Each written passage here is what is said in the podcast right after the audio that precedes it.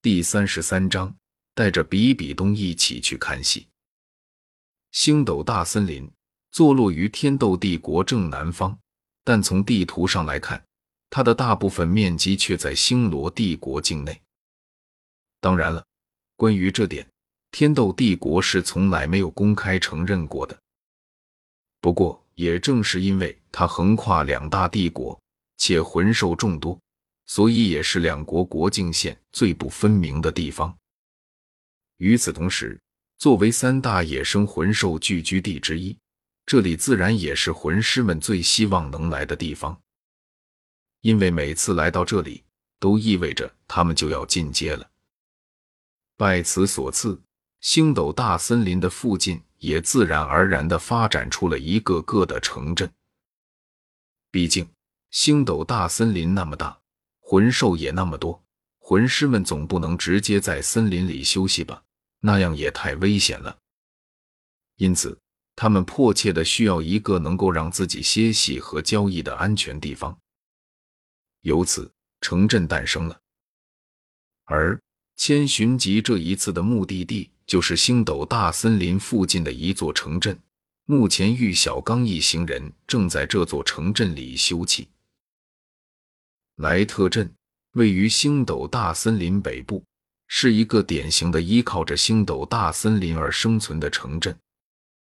正所谓靠山吃山，靠水吃水，背靠着星斗大森林，这里和魂兽有关的资源自然不会稀少。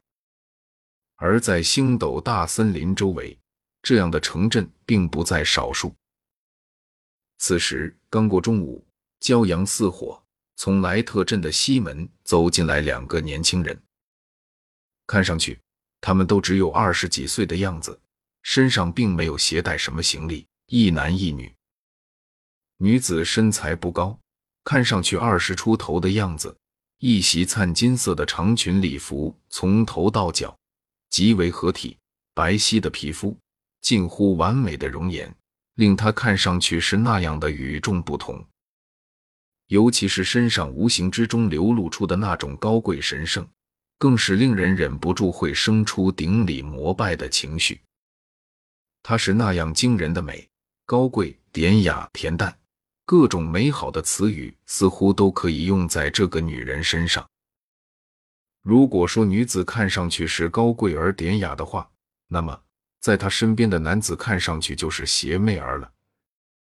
相貌英俊中带着几分刚毅，一头金色长发披散在背后，直垂到近腰的位置。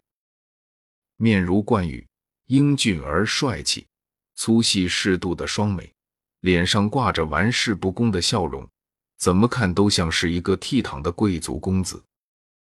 那双樱目中满含笑意，无形之中给人一种目眩神迷的感觉。而他那英俊的面庞和那邪魅的气质，更是不可遏制的冲击着注视者的心。这一男一女，正是从武魂殿而来的千寻疾和比比东。进入小镇，这里比千寻疾想象中要热闹的很多。小镇的规模竟然跟一座小城市似的，街道上店铺林立，各种各样的店铺应有尽有，除了没有城墙。虽然没有武魂城大，但是却比武魂城热闹得多。街道上熙熙攘攘的人流穿梭不停，街道旁随处可见正在大声吆喝、卖力宣传着自己商品的商人。千寻疾仔细的观察了一下，发现这些商人主要的经营范围都与魂师有关，比如一些商人是专门卖武器的，卖铠甲的。而有些则是卖解毒、恢复药剂的，甚至还有卖衣服的。不过卖的都是一些拥有十几个口袋、可以装很多杂物、适合魂师冒险用的特殊服装。看到这一幕，千寻疾不由得感慨万分：劳动人民的智慧果然是无穷的。这才多久，就把生意融入到了魂师的生活中，便感慨着。千寻疾顺手拉起了比比东，毕竟比比东现在被他封印了魂力，而这里人来人往的，万一他被人流冲散了，就不好了。走吧，东儿，我带你去找玉小刚。嗯。突然被千寻疾拉住了牵手，比比东柳眉轻皱，不过却也没说什么。毕竟，连更过分的事情都做过了，他也不在意拉手这种小事了。更何况，万一因此又惹怒了千寻疾，让他做出更过分的事情了，那就得不偿失了。小刚，不过就在他刚准备迈步。跟上千寻疾的脚步的时候，他的身体却是突然定住了，而眼神也凝住了。见到比比东没有跟上来，千寻疾微微皱了下眉头，停了下来。怎么了？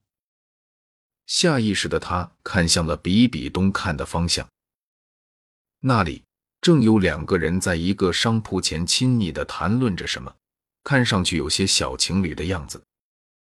同样也是一男一女，女子身穿一身简单的青色布裙，不怕将头上的一缕青色挽起，在那有些苍白的面庞上，五官显得精致动人，眉目如画，一双黑色的大眼睛显得极有神采。在那布袍下，是普通少女所不能企及的完美的身材。如果说女子看上去是面容精致而身材完美的话，那么，在她身边的男子看上去就有些普通和平凡了。